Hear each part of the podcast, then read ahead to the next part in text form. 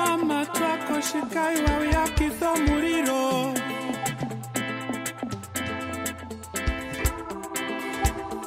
uvana sheve tungaverihonge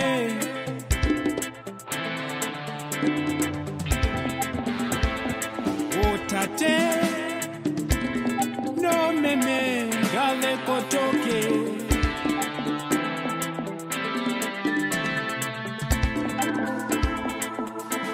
大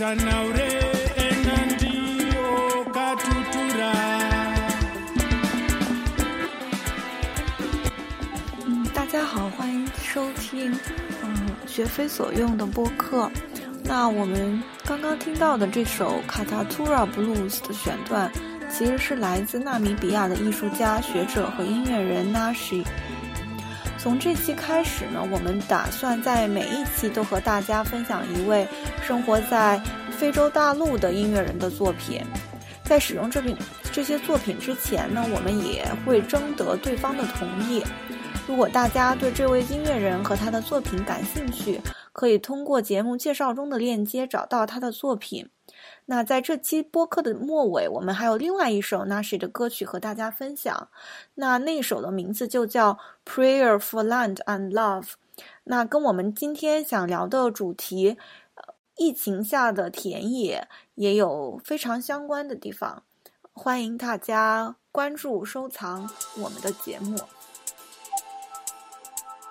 新冠疫情持续到现在，然后对我们的各种生活的各个方面都有很大的影响。今天呢，我们特别邀请了哈佛大学的博士候选人俊南来跟我们一起聊一聊疫情中的田野。俊南，要不要来做个自我介绍？大家好，我是穆俊南，现在在哈佛大学非裔美国人及非洲研究博士第二年，现在还不不能算是博士候选人。我的研究主要是在东非，呃，尤其是肯尼亚。做一些关于城市化以及基础设施建设的研究，很开心能和大家在这里相会。非常欢迎来到我们的节目，请立方和哲远也和大家打个招呼。大家好，我是立方，我现在在南非罗德斯大学艺术史系读博士，然后现在是博士三年级。大家好，我是哲远，我现在在呃尼日利亚拉各斯，呃，我研究的是一个叫阿曼迪亚的穆斯林教团的历史。据我知道，就是大家肯定都不是第一次田野，那就大家可以讲一讲这次在哪里做田野，然后为什么要在这边，这次田野又有什么不一样的地方？我其实这次呃来肯尼亚只是嗯一个比较短暂的假期，重温旧的联系，并且建立一些新的联系。所以严格意义上说，这个只能算是一个初步的田野。目前在内罗毕附近的一个新城建设的一个工程项目，那个地方从严格意义上说还不能算在内罗毕，而是在另外一个 county government。我的研究可能只能说非常初步的阶段。嗯，然后我也是比较感兴趣，从城市外部的视角是怎么去理解城市，然后大家在新城建设当中对城市的想象是怎么样逐步的和当地的现状以及社会情况相结合的。嗯，其实我现在已经回到南非了，然后我之前主要是呃去年三月份的时候去津巴布韦，在哈拉雷待了一个月，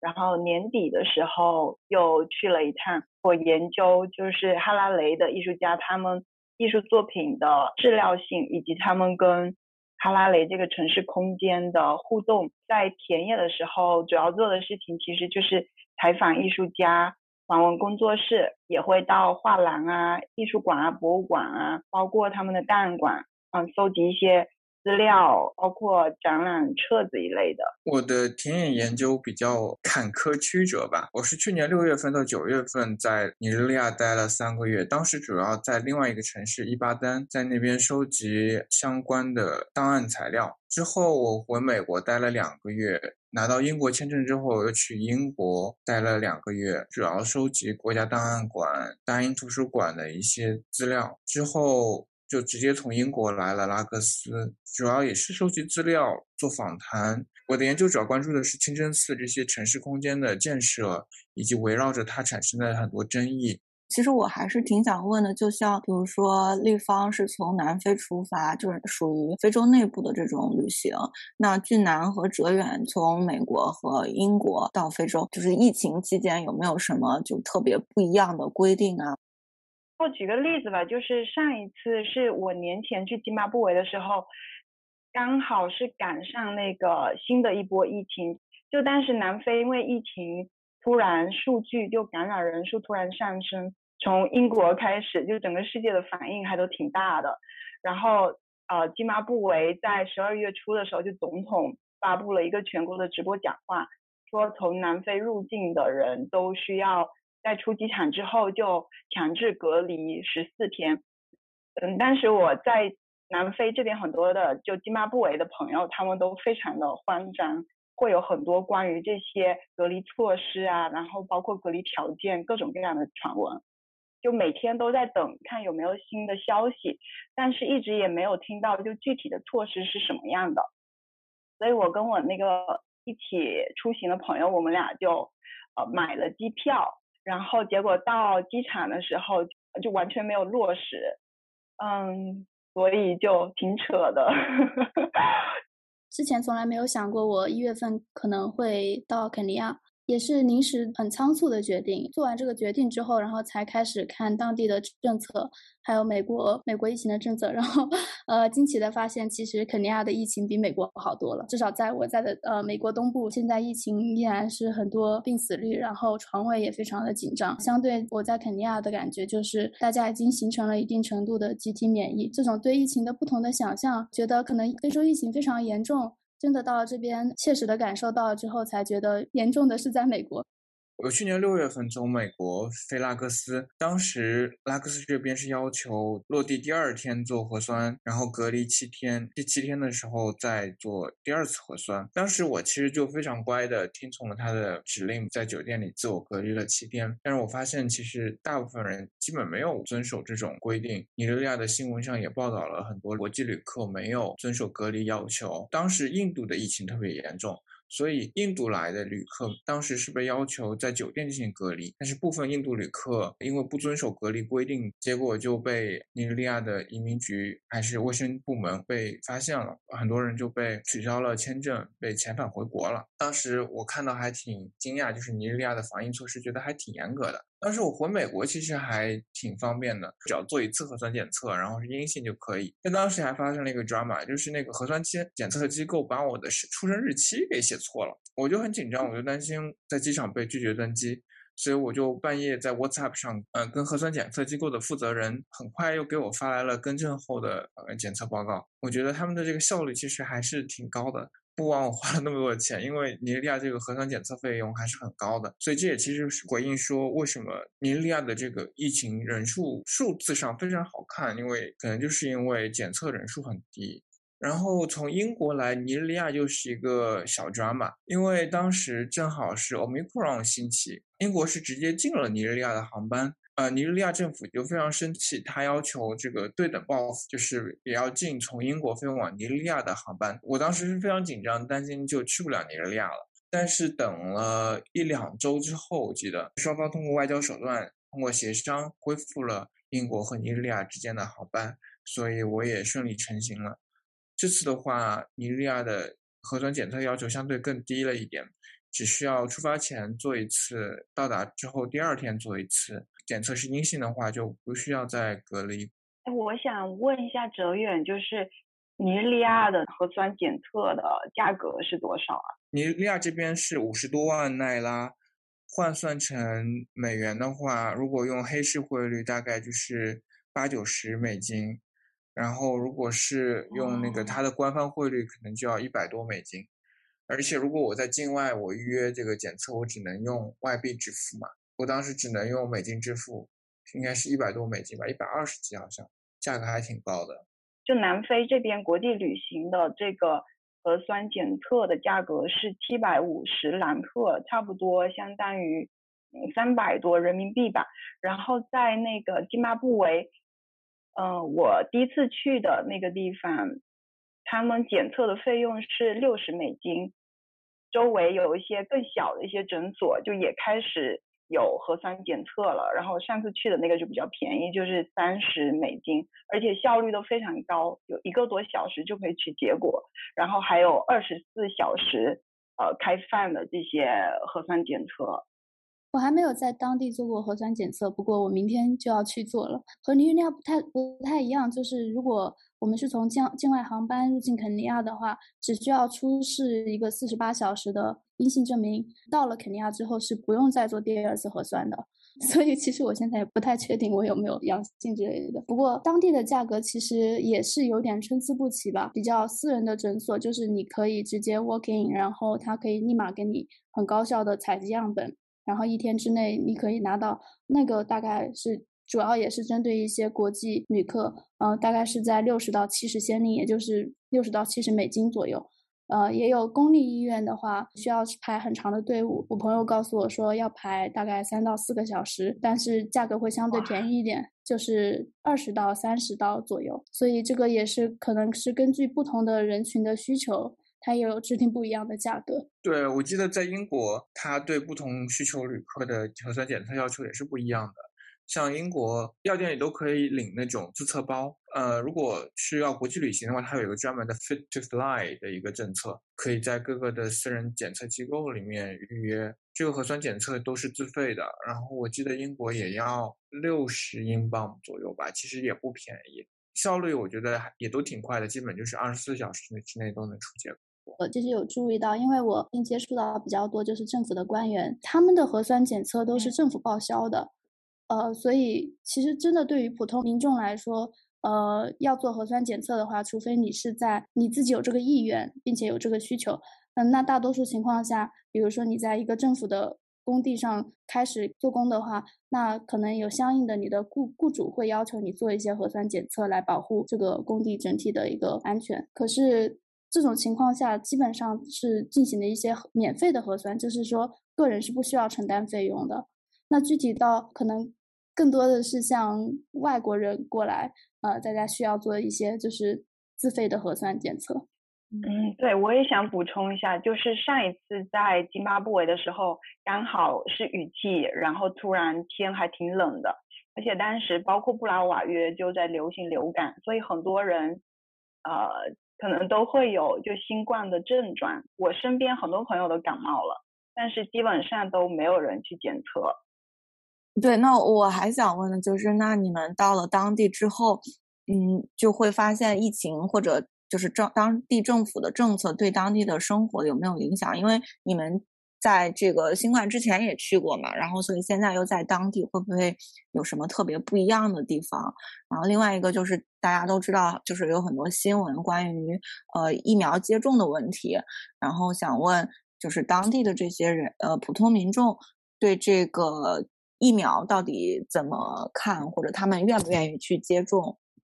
我当时六月份过来的时候，正好是当时疫情的一个低谷期。我当时和一个朋友聊天，然后他告诉我，尼日利亚这边没有疫情，因为我们非常真诚的向上帝祈祷，所以上帝保佑我们这边没有疫情。等我临走的时候，正好赶上 Delta 爆发，就是明显看到当地戴口罩的人的数量会增加很多。嗯，现在这次来又是 Omicron，所以当地戴口罩的人其实比我想象中其实还多。呃，觉得很明显就可以看到，就是不同阶级的不同态度。就像比如去一些相对来说高端一点的超市门口，都会有保安检查你的口罩，然后给你喷那个消毒液。但是如果去一些小店，去一些廉价的超市，基本上就没有人会管你有没有戴口罩，有没有消毒了。我前几天在拉各斯大学图书馆查资料，他们要求进图书馆大门之前需要戴口罩、消毒液。我当时就遇到一个大一新生，他就在图书馆外面自习，告诉我说，因为他的消毒液找不到了，他买不起新的消毒液，所以他没有被允许进图书馆。我觉得这种影响其实还挺有点残忍吧，因为他其实只是形式的，你你拿一个空瓶的。消毒液他都不会管你，他只是看你手里有没有这个消毒液。很多时候这种措施就有点形同虚设，就人为的给当地的民众带来了一些负担和压力。那我那我先接着说，嗯嗯，就是疫情以来，因为我大部分时间是在南非，然后南非政府的应对措施就主要把封锁分为五个等最初的时候，五级封锁就基本上就非必要不出门。到二级、三级的时候，宵禁啊，以及对餐厅的堂食的要求就会宽松一些。然后南非现在是一级封锁，但是基本上已经取消了宵禁，阳性无症状者也不需要隔离了。但基本上无论去任何商铺或者餐厅，对消毒液的要求还是挺严格的，就包括在津巴布韦也是。无论是在南非还是在津巴布韦，这些政府的措施还是会对大家生活造成一些影响。在津巴布韦，就业率非常低，普通的民众可能很多都依赖于这种小市场这些正式的经济，所以封锁的措施就对很多普通人的影响会比较大。我去年三月份在津巴布韦的时候，当时小市场这些经济活动就已经开始非常活跃了。然后我想到另一点就是，呃，在家这件事儿，因为我是在第二啊去年第二次去津巴布韦的时候才意识到，其实是非常困难的。一方面是它经常停电，然后另一方面是无线网或者流量都非常的一直都行。呃，但是在呃就甚至包括在主单位的一些职位比较低的普通员工，可能一个月的工资都没有这么多，所以。嗯，就是在家上班这件事儿，其实是，嗯，就操作性其实是很低的。嗯，然后看待疫情的话，可能不同的阶段，嗯，以及不同的人都不大一样吧。但是总的来说，就除了刚才比如说哲远讲到的一些，嗯，就总的来说，就从呃纵向上看的话，就之前他们都会觉得之前，就包括现在也都存在着就更严重。的更具威胁性的疾病啊一类的，然后比如说艾艾滋病，比如呃之前零九年的时候的霍霍乱就在津巴布韦，嗯，但就当前来说，就大大部分津巴布韦人其实都面对着呃更加就比疫情更加紧迫的现实，就也就是日常果腹这个问题，但这其实也同样关乎生死存亡的问题吧，嗯。其实我来的时候，肯尼亚已经解除封禁了，所以我没有办法了解到就是封禁期间大家的生活，只能通过就是和大家交流，呃，让他们回忆一下他们曾经是怎么样的。然后我的感觉真的是线上办公，其实至少在中产阶级真的成了一个新的趋势。比如说我现在在观察的这个项目，他们曾经是在内罗毕的市中心有一个办公室，后来因为这是一个建筑工程，所以他们所有人都必须得搬到建筑工地。从内罗毕到那工地大概要两个半小时吧，加上交通堵塞之类的。在疫情期间，大家都可能以为这个建筑工程会受到一定的影响，但是其实他们这是一个政府机构，所以他们很快的采取了一些措施，比如说大家在内罗毕进行线上办公，包括他们和海外的投资者也是通过线上的方式去洽接。像丽方说的。嗯，在津巴布韦，可能大家真的觉得线上办公可能没有办法很具体的实操的可能性，但是在肯尼亚，可能因为当地的网络的接受程度就比较高，并且可能我接触到的大多数人，他们还是属于中产或者甚至是中上层阶级，所以线上办公在当地，其实在我接触到的人当中，确实成为了一个很重要的一个方式。非洲内部的差异真的是非常大的。就刚俊然说到的这个阶级问题，可能在的呈现或者说也是不一样，就有差异的。因为就业率是特别的低，啊，一个月的无限的费用可能会高于他们的工资。呃，然后在南非，呃，当时刚开始封锁的时候，呃，因为也要上线上的课程课程，所以学校就会尽量给学生，呃，提供流量。但是也有在一些区域，即使他们有流量，他们的他们也没有办法连接网络，因为呃这个网络因为信号就是会特，然后流量在卢萨卡也是非常的便宜，即使你不能签无线，你用流量呃也是在家办公也是没有问题的。非洲其实嗯这个差异还是挺大的。呃，我有想到，其实比如说肯尼亚现在国际上都在关注它发展一些数字经济，其实它也是依赖于当地的一些现有的一些基础设施吧。比如说肯尼亚在二零零六年的时候就接了海底的无线电缆，所以他们的网络供应量其实是一直是比较稳定的，民众对于智能手机的接受程度也比较高。对于有一些政府来说，有一些国家来说，疫情反而给他们带来了一些新的一个 branding 或者一个新的 frame 他们的经济趋势的一个机遇。其实当地的集市我也有，呃，在之前一个星期可以感觉很明显的是，他们卖的东西其实还是也受到了疫疫情的影响。比如说，商贩们他们会卖很多口罩和消毒液，但他们自己不会戴口罩，因为大家觉得他们本身不会有受到什么疫情的影响，但是他们会觉得这是这是一个新的经济的一个趋势吧，对于他们来说也是一个谋生的方式。比如说，在堵车的时候，你也会看到很多人，他们会把口罩拿出来卖给开车的人，在车里面的人。总体来说，各个行业确实也受到了一些影响。比如说，商贩们或者酒店，呃，我能够感觉这次我基本上住在一个村子里面的酒店，但是即使在那样的酒店里面，他们也会提供一些消毒液或者一些相应的防范的一些措施吧。比如说，他们每天来清洗的时候，也会给房间消毒。所以，相相对来说，我觉得。我觉得哲远之前说那个 shopping mall 或者有很强的对于有一些场所城市的空间里面会有很强的一些 COVID protocol，这个是真实存在的。比如说你去 shopping mall，他们会有呃给你测体温，会让你消毒，你必须戴上口罩。如果你没有戴口罩，会有人专门跑过来提醒你戴上口罩。这些其实在不同的空间它是有不同的。呈现的形态的，呃，比如说你现在去内罗毕市中心，就是大多数政府办公部门在的地方，所有的人都戴着口罩，基本上除了流浪汉之外，没有人不戴口罩。但是如果你再到一般的居民区，口罩的分布就不会有那么明显。对，我觉得口罩这个还挺有意思的。很多时候，基本上就是只有我一个人戴着口罩。就是在尼日利亚这边戴口罩的人其实还是蛮少的。除了我刚刚说的那种一些大型的 shopping mall、一些办公机构，他会要求你进门之前戴口罩。你进门之后摘了，其实也不太会有人管。我记得当时在伊巴丹大学的时候，他进校门都要求你戴口罩。所以校门口有很多卖口罩的人，但是你进了校门之后，你就可以摘口罩了，就没有人管你了。街上我觉得发现很有意思的一个现象，其实对街上戴口罩的人，其实这边真的不多。但是我最近发现，就是很多这种开摩托车载客的，这边叫阿卡达的司机，他们这些人戴口罩的反而比例很高。我觉得这个还挺有意思的，但是我没有去追查为什么。你说起来，这个摩托车司机在肯尼亚叫波达波达。也是当地一个民众比较普遍运用的一个交通方式。这个其实是一个我真实切身的感受。我在疫情期间在肯尼亚出行，基本上也是用波达波达，因为它避免了很多交通堵塞的时候一些不便利，但会有一些安全隐患。在疫情期间，他们是包括 Uber 或者在这边的 Bolt，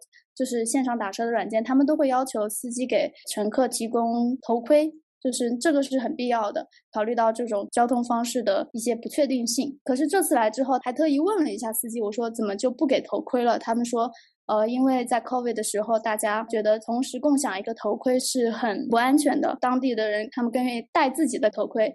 对于这个说法，我是有一点 将信将疑，因为其实现在他们其实也是有条件是可以去继续提供头盔，但是可能反而是因为疫情的原因吧，就是波达波达不给乘客头盔，反而成了一个新的常态。在疫情之前，很多摩托车司机他们呃即使不戴口罩，他们也会用一个围巾挡风，所以现在有了口口罩，未必 真的是有一个防疫的作用，在他们心里面也是有挡风的作用。嗯嗯，对对对。有意思，我当时其实也想到了这个解释，但是没有求证过。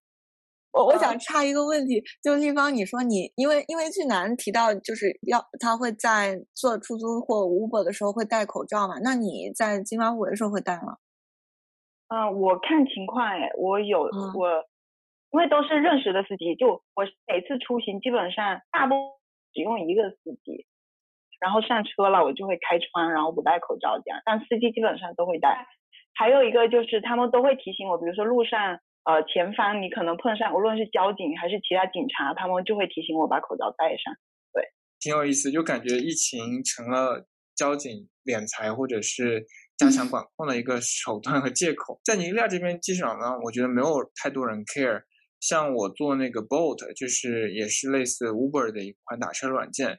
它要求你是要戴口罩的，但是基本上我是戴口罩的。然后我进去之后。司机就基本上都不戴，但是有的司机看到我戴了口罩，也会拿出自己的口罩戴上，但也有的司机就不会在意，就是一直都不戴口罩。我讲起来，立方，你之前在津巴布韦还因为口罩问题还和警方有一有一段故事是吧？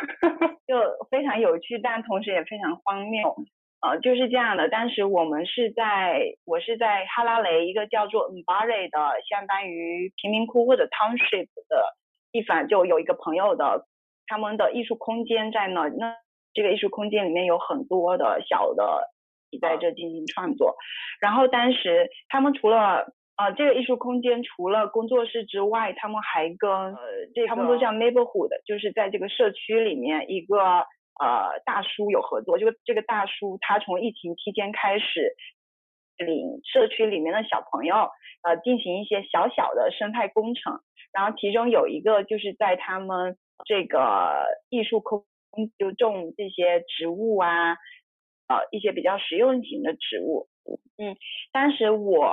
跟这个大叔还有他的女儿，还有另外两个。就在哈拉雷定居的两位德国的朋友，我们我们五个人在这个艺术空间的门口就看这个大叔的这个小型的生态工程，因为是就在门口，所以我们都没有戴口罩。然后还是要提醒大家，还是要戴口罩的。然后我们当时正在听他跟我们介绍这些植物的时候，就突然来了一空比，就空比就那种中巴车的警察，大概有五六个吧。他们都下车了，然后带着那个黑色的警棍，然后就跟我们说：“你们不戴口罩，现在跟我们去警局，呃，需要罚款什么的。”我们就跟他们理论，就能不能呃让我们现在就罚款，然后就不去警局了。他们就说不行。然后在这个讨论的过程中，因为那个大叔他正在用当地的语言少纳语，可能想跟他们解释或者想跟他们协商吧，然后所以他们针对他就几乎要使用暴力了。我们非常生气，所以在这种情况下就上车。非常荒谬的是，其实沿着这个社区去警局的路上，其实完全可以看到这个社区里面很多人，一大半人都是没有戴口罩的，呃，但他们也就视而不见。在车上有一个警察，他的口罩甚至都没有覆盖他的鼻子，只覆盖了他的嘴巴。我当时就问他，我说：“难道你的规则跟我们不一样吗？”你知道他怎么回答我？就非常荒谬。他说：“我的。”他说：“My nose is comfortable。”就这就是他的回应。然后到甚至罚款的数额跟他们当时跟我们说的也不一样。我们每个人都进去签了一份文件，在这个文件上，甚至你名字也拼错了，然后也不需要出示任何的证件。呃，让我签文件的这个警察就收了我的钱之后，直接就放进他的口袋里了。所以我也不知道接下来会发生什么事儿。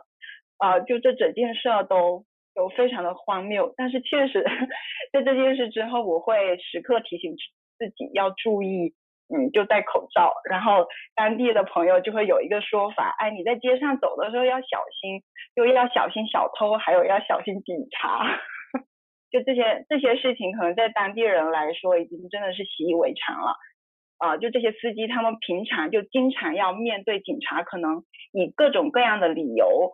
呃，想要罚款。甚至包括你这个车灯不够亮这么荒谬的理由，所以他们已经平就这些司机，他们平常在路上就随时要准备好应付警察，已经是他们日常生活的一部分了。现在疫情可能就是让他们呃在跟警察的交涉中又要加上一项，就是要注意口罩，省得这又成为一个理由，对，特别荒谬。哦，那我们聊了很多关于口罩的事情，我们要不要聊一下那个疫苗在当地的这个接受度，或者嗯，就是你怎么打疫苗，或者打疫苗方不方便体验？但其实我没有在尼日利亚当地打疫苗，我是来尼日利亚之前在美国打了一针 Johnson Johnson，从尼日利亚回美国之后，在美国打了两针 Pfizer，我在英国打了一针辉瑞的加强针，因为英国当时要求。间隔三个月才能打加强针，但我正好在我离开的那天是三个月，所以我就把我原来打 Johnson Johnson 的那个疫苗卡拿去，跟他说我做一个 Johnson Johnson 的疫苗，然后 让他们给我打了一支加强针，所以我现在有三张疫苗卡，我一张疫苗卡上是 Johnson Johnson 的一针，然后一张是两针在美国打的辉瑞 Pfizer，还有一张是在英国打的 Pfizer 的加强针。尼日利亚这边。疫苗供应我觉得还是充足的，因为可能需求量相对来说不是特别高。就尼日利亚去年接种的疫苗比较多的是牛津的那款疫苗，最近几个月大家接种的还是莫德纳和 Pfizer 辉瑞的比较多。它是对所有人开放的，所以外国人也可以去指定的接种点接种疫苗，也都是完全免费的。我刚说了，当地民众对疫苗的接种程度并不是特别高，很多人并不愿意去打疫苗。一方面，很多人并不相信，就是觉得说疫情有多么严重；另外一方面，很多人对疫苗本身并不是很信任。殖民时期，很多欧洲国家会拿非洲人做疫苗的人体实验，呃，引发了很多历史上的不满和怀疑。呃，另外还有一个问题就是，大家都觉得说，像疟疾这种疾病是对当地人更加明显、更加直接的威胁。但很多人觉得疟疾这个病到现在都没有疫苗，就觉得西方人不关心。非洲人的生命，因为因为疟疾这种疾病在欧美国家基本上已经绝迹了，所以欧美的药企也没有动力去研究相关的疫苗。而如果真的要关心非洲人的生命健康，为什么不给我们提供疟疾的疫苗，而是要？提供这种新冠，相对来说我们没有看到它直接威胁的疫苗。另外还有一个就是尼日利亚的疫苗大多都是接受了欧美政府的捐赠，接受了大欧洲国家捐赠的零期疫苗。但因为尼日利亚它没有能力迅速的把疫苗分发下去，所以它它最后疫苗就过期了，只能丢弃了。所以，一方面就是西方国家把自己不想用的，就是 Johnson 啊这种效果相对来说不好、快要过期的疫苗捐给发展中国家；另外一方面也反映就是尼日利亚内部它这个疫苗的分发物流可能相对来说能力还是有限。就其实，在南非和津巴布韦，疫苗接种都挺方便的，然后也都是免费的。在我们这个小镇上，就学校有一个自己的疫苗点。你只要预约就可以了，然后就下午两点直接过去，然后打疫苗。除了学校、医院，还有一些呃，包括当地的这 Clicks 是一个连锁店，就它主要是卖日常用品，但它也有药房，在 Clicks 是也是有这个疫苗的接种点的，所以其实是非常方便。南非现在的这个疫苗接种率应该差不多是百分之五十左右，呃，现在学校也是对。疫苗的要求就非常的高，就除非你有特殊原因，你没有接种疫苗，可能你都没有办法注册。津巴布韦应该是百分之三十左右吧。就非常巧的是，我疫苗刚好是在津巴布韦田野的时候打的，就我打的是国药科兴。呃，去年二月份、三月份的时候，南非在南非这边疫苗还没有普及。三月份的时候，我刚好在哈拉雷做田野，所以我就在哈拉雷打了疫苗，因为。每天都要去接触不同的人，然后要出行，所以我当时就打了。当地朋友基本上都没打，除了刚才哲远说的一些，包括西方啊，就这种历史上的他们对疫苗本身的质疑之外，在津巴布韦很大的原因其实是对政府的不信任。就津巴布韦是中国捐赠的，所以其实是免费的，但大部分民众都对打疫苗比较犹疑。当时甚至有很多关于疫苗的。就包括呃有一些政府官员私下引进一些疫苗，然后他们集中打疫苗，结果很多人都死了。然后啊，另外就他们也担心这个医疗措施，因为他们担心如果打了疫苗之后有什么副作用或者出了什么事儿的话，就也没有足够的医疗条件或者设施能够给他们提供一些后续的保障。嗯，但这次在年底年前去的时候，就还是有一些朋友坚持不打，呃，但打疫苗的人也开始变多了。我我发现在这边，大家对疫苗的接受度还是比较模棱两可的。比如说，你看，呃，一些官员他们会能不打加强针就不打加强针，其实这是一个普遍的心态了，因为他们觉得加强针首先打了对他们来说。马上没有什么用，他们不需要出出去旅行的话是不需要这个加强针的。另外，加强针可能在现在疫情的情况下，因为肯尼亚疫情还是在逐渐改善的，所以对他们来说，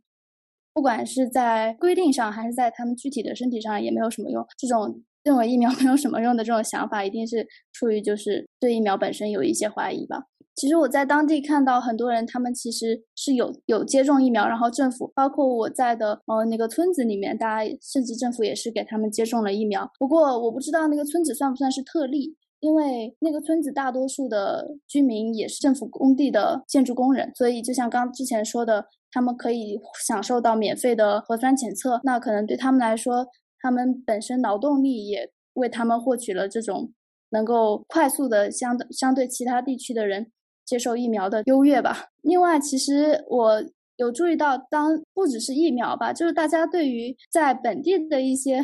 良药，也会有一些有一些公众方面一些讨论。比如说，这是我朋友告诉我，他说在疫情疫情疫情期间，呃，柠檬的价格涨比苹果贵了大概三倍，但是之前柠檬大概就是两两先令一个，然后苹果是五先令一个，然后在疫情柠檬变成了十五先令。因为大家认为治感冒嘛，就是补充维维他命 C，然后柠檬也会 被快速的被当地人购买。还有比如说，大家可能在呃不知道在尼日利亚或者在津巴布韦有没有这种喝茶的这种文化，尤其是喝 black tea，就是 chai 在这边，他们有一款特别的 chai 叫做 dawa。dawa 其实在斯瓦西里语里面就叫就是药的意思。这种 dawa 茶它里面放了很多各种香辛料，比如说 masala 或者 ginger，就是。大家也认为喝这个茶是能够抵御这个新冠的，所以回到疫情这个 话题，其实虽然疫情就像跟尼日利亚差不多，因为他们供应有限，并且供应的也不一定是能够真的是打到人体里面的，还有这个民众也也不是很信任这个疫苗，所以他们自己也在探索一些自己的能够去对抗这种疫苗的一个本土的方式。除了在这些包括草药啊，包括疫苗就这方面之外，还有另外一些的应对措施。就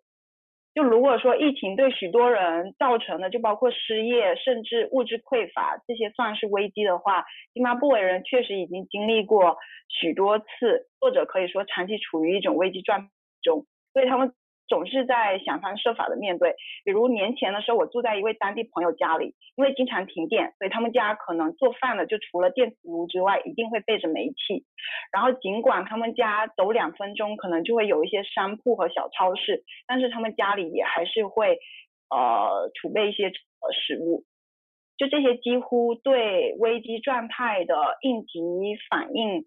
已经成了很多津巴布韦朋友的习惯。我觉得我对这个也有共鸣，包括我们之前聊到，嗯，交警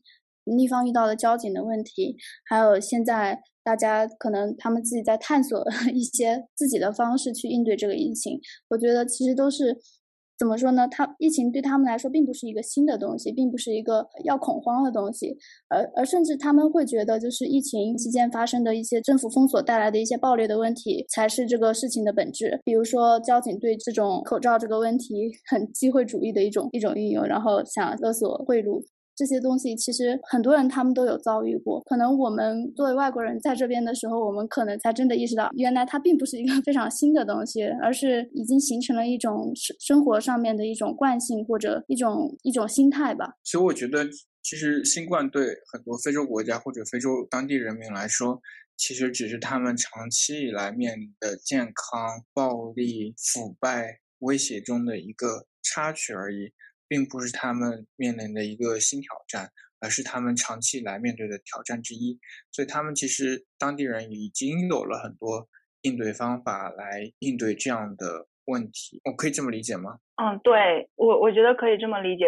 嗯，就是除了应对新冠本身可能产生的症状之外，更多的是应对新冠，然后疫情，然后所造成的其他的问题。对，就好像可能。本身他们没有一个很强的由政府来营造的一个社会安全网络的机制，呃，公共卫生安全吧，比如说，但是已经有很多在。融入到当地人日常生活，从他们从小到大长大的过程当中，通过他们的经历和他们父母辈的经历，已经有这样的意识。我不是很想用这个问这个词，就是 resilience 韧性这个问题，我也没有办法找到一个更好的词，就是是有这样的韧性，但这个韧性背后是一种交织在他们生活当中的一种应对这些公共卫生安全这些事情的一个网络或者一个基础设施吧。对，我觉得听你们讲，就感觉好像。就是这种反应已经成为一种条件反射，就是并不仅仅是面对新冠，也是面对其他，就是从其他的事情上的一种生命体验积累下来的这种经验吧。嗯，就那我们聊了很多有关关于口罩和疫苗的问题，那就想问，就是疫情这次给你们的呃田野带来什么样就是特别的这种困难，然后有没有影响到你的这个调研？过程，或者就是呃你在田野中遇到的一些相关的有趣的或者非常印象深刻的事情。我去年三月份去田野之前，其实是非常不确定的。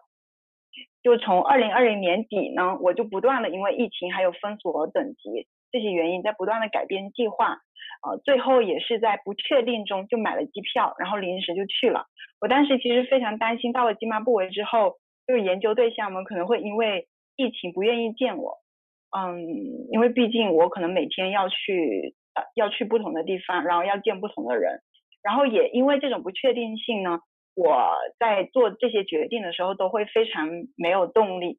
但最后在吉马布韦将近一个月，我几乎每天都在外面跑，每天都在见不同的人。这种动力完全是艺术家朋友们给我的，甚至到在我到达的第一天，有个已经认识的艺术家朋友，当天就特地路过，然后过来看我，嗯，所以就非常感动，也特别感激。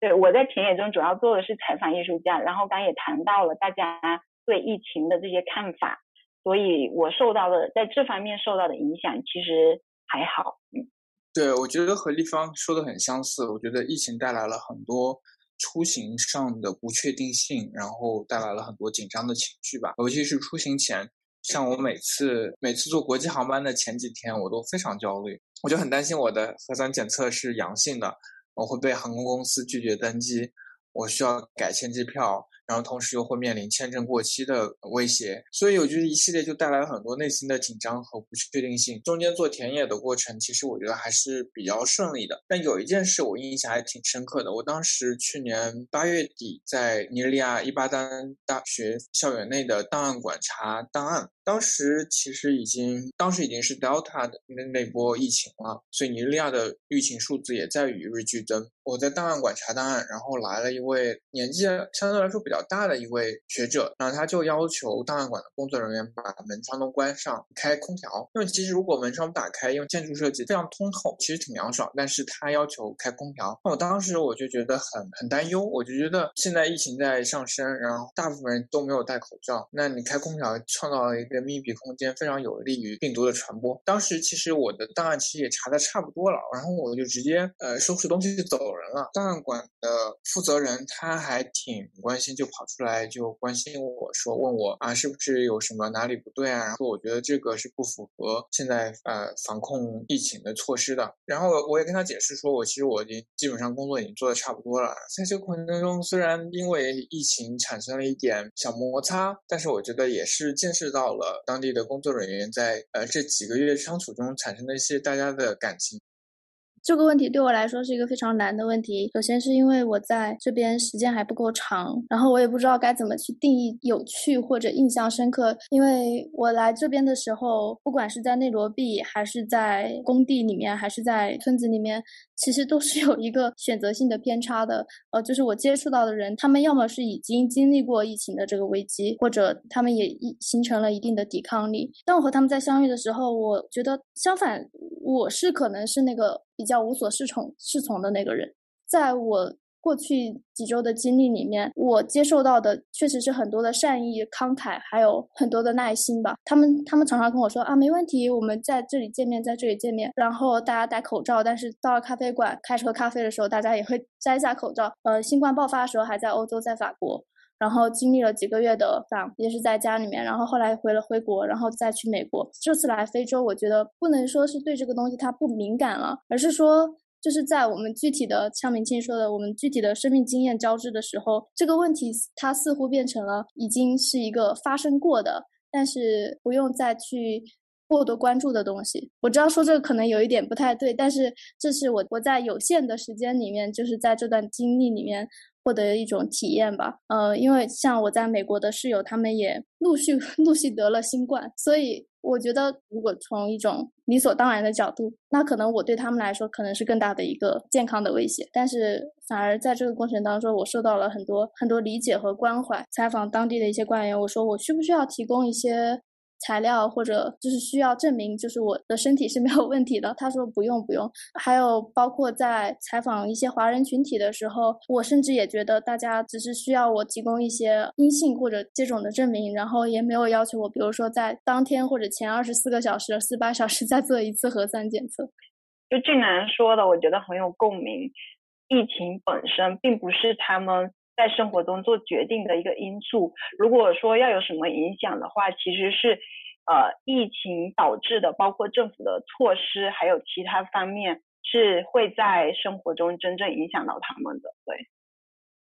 就我觉得其实大家都经历了，就是在各个不同地方的这种有关疫情的这种措施。那我想你们这次在田野里，在非洲做田野的这个过程中，也有很多的收获。大家要不要聊一聊？就是有，嗯，这次有没有有什么关于非洲或者关于其他地方的一些新的思考和，嗯，个人在这个疫情期间的这种成长？嗯，我先说一个比较可能比较个人化一个思考吧。前几周在田野的时候遇到了很多工人嘛，他们也。组织起来就是大家一起踢足球，在那么紧张的工作的情况 下，还把踢足球发展成一个坚持不懈的一个爱好。比如说，他们。每周末还会去和其他的工友踢足球，然后因为我们这期讲疫情嘛，其实也和人的身体有关。我觉得在非洲，我看到一种对身体文化的一种真正的一种落实和一种崇尚吧。我们很难很难有科学的证明告诉我们，就是他们可能免疫力更强或者什么。但是因为在疫情这个期间，尤其是像我们几位都是做研究，很长的时间都需要伏案工作，所以我觉得在这边真的让我觉得。要开始重视自己的身体，然后通过身体本身去，通过身体去思考。就刚才跟大家已经聊了这么多，如果最后要说自己或者有什么样的成长，嗯，可能可能是两方面吧。一方面是虽然这是一个 global crisis，但是其实也是很容易去看清，无论是在全球范围内，还是应该在一个小的区域内的这种不平等。嗯，最简单的一个例子，就比如说封锁，可能对一个城市里面住在不同区域的人，这里我说是区域，是因为，嗯，尤其在南部非洲，它的阶级结构其实是非常空间化的，就只有在一些区域的人能够承受封锁带来的影响，而且封锁初期，我们也经常听到一些关于警察就暴力执法，但这也是集中在一些相对贫困的。呃，人口比较集中的区域，那现在可能大家都能接触到更多，包括线上课程、线上资源。但是像津巴布韦这样大部分人不能负担无限的地方，其实他们能参与的就更少了。就另一方面是，虽然我说了这么多津巴布韦，包括他们生活条件的艰辛，但是我个人其实非常喜欢津巴布韦。很重要的一个因素就是我在津巴布韦每次都能感受到一种能量吧，就他们在应对生活危机的同时，还是会非常热情的生活。在哈拉雷的时候，我特别喜欢在路上，无论是坐车还是走路，因为每个人都在忙碌着，就每个人都在做着什么或者在喊着什么。我可能很多朋友都说过，封锁初期是。住在宿舍的，因为当时我们被要求在这三个月内，我们是没有办法自己自主的出入宿舍的大门，就每一次要出去都需要宿舍长用遥控给我们开门，包括一周一次去超市里面购物，也是通过啊就跟宿舍长说，然后可能集体一起去购物。我跟朋友们说到我前三个月的状况的时候，可能一开始大家的反应都会是啊，简直跟监狱一样。但事实上，在这在这三个月之中，就我受到人还有群体 community 的重要性，因为我们反正也不能出去，所以每个人都是不戴口罩的。然后，然后宿舍内部就会组织一集体的活动，就包括每一位同学生日，我们都会大家一起给他庆祝。呃，还会一起在小小的那个草坪上一起运动，嗯，还有一些呃主题 party，就会有一些小的活动。当时我我的舍友因为是南非人，他已经回家了，所以我是一个人住的。这那他们提供的这种 community 就真的在疫情初期给我提供了很大的支持吧，尤其是我刚从国内在封锁两个月之后到南非，就他们真的让我觉得特别的温暖，然后也因为他们的影响，就甚至我之后在田野中，在采访艺术家的时候，跟我之前的态度也会有一些不一样。之前可能只是觉得我是去获取信息，但之后我会在田野的时候。在采访、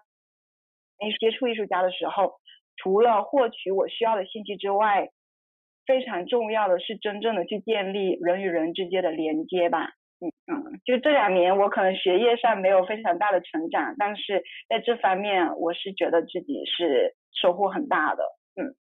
我觉得跟俊南正好可以接在一起，像俊南刚才说的用身体思考，然后我觉得其实跟立方讲的建。就是把研研究对象不作为一种对象，而是作为一个交流、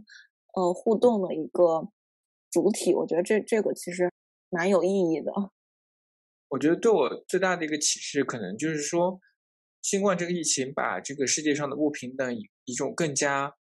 直接或者更加荒诞的形式展现在了。眼前这种不平等不仅仅是非洲国家之间，或者非洲国家内部阶级、地区的不平等，也包括了国家之间的差异。对我个人而言，我觉得体会最深的其实还是各种在线群体的一些兴起吧，或者说在线学术资源的出现。有很多原来根本就不可能有机会去参与的一些课程、一些讲座，都能够通过 Zoom 这样的形式。参与，包括我们现在录播课，我们也是通过 Zoom 来录制。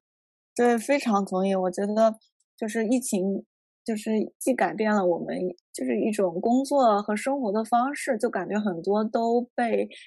移移到云端。然后，但是另外一方面，我们在个体经验在肉身上也确实能感受到很多不一样的这种冲击吧。所以，我我也想问问大家，在经历了这。这些一系列的事件之后，那你们接下来的计划是什么？我目前打算就是在尼日利亚待到呃今年七月份，然后回美国开始写博士论文。希望这几个月在尼日利亚能够平平安安、顺顺利利吧。其实我这次算是滞留在肯尼亚多了两个星期，因为美国室友室友他们有新冠嘛，所以我就一下子也回不去。开始和导师商量说，能不能在这边就。读完整个学期，因为我其实只有一门课，而且那门课可以线上。看来学校不太同意这种方式，所以我这个周末也要回去上课。然后我五月份会再回来，继续我之前的一些拍摄的计划和田野的研究吧。然后我觉得这次大概其实只能算是不叫 field work，叫 side work。我在想，它其实就是一个边角柱吧。但是其实我觉得它的价值或许有些时候比真正的田野更更珍贵。我现在已经是在学校里，然后也已经开学了，可能现在会开始比较集中的动笔开始写论文，但是我还是希望今年还能再去一趟哈拉雷，就是去跟进一些艺术家的项目啊。结果就提醒大家注意防疫吧，就不能掉以轻心之类的，大家还是日常不管在全球的哪个角落，都是要做好防疫工作，啊，多洗手，多消毒，记得戴好口罩。然后想回国的能顺利回国，想在海外完成工作的顺利完成工作，对吧？顺便祝个新春节快乐之类的。啊，对，元宵节快乐。对对对。啊，期待我们接下来的节目。嗯，对，而而且希望大家能继续关注我们的节目。然后，如果有什么想聊的，有什么感兴趣的，都可以跟我们联系。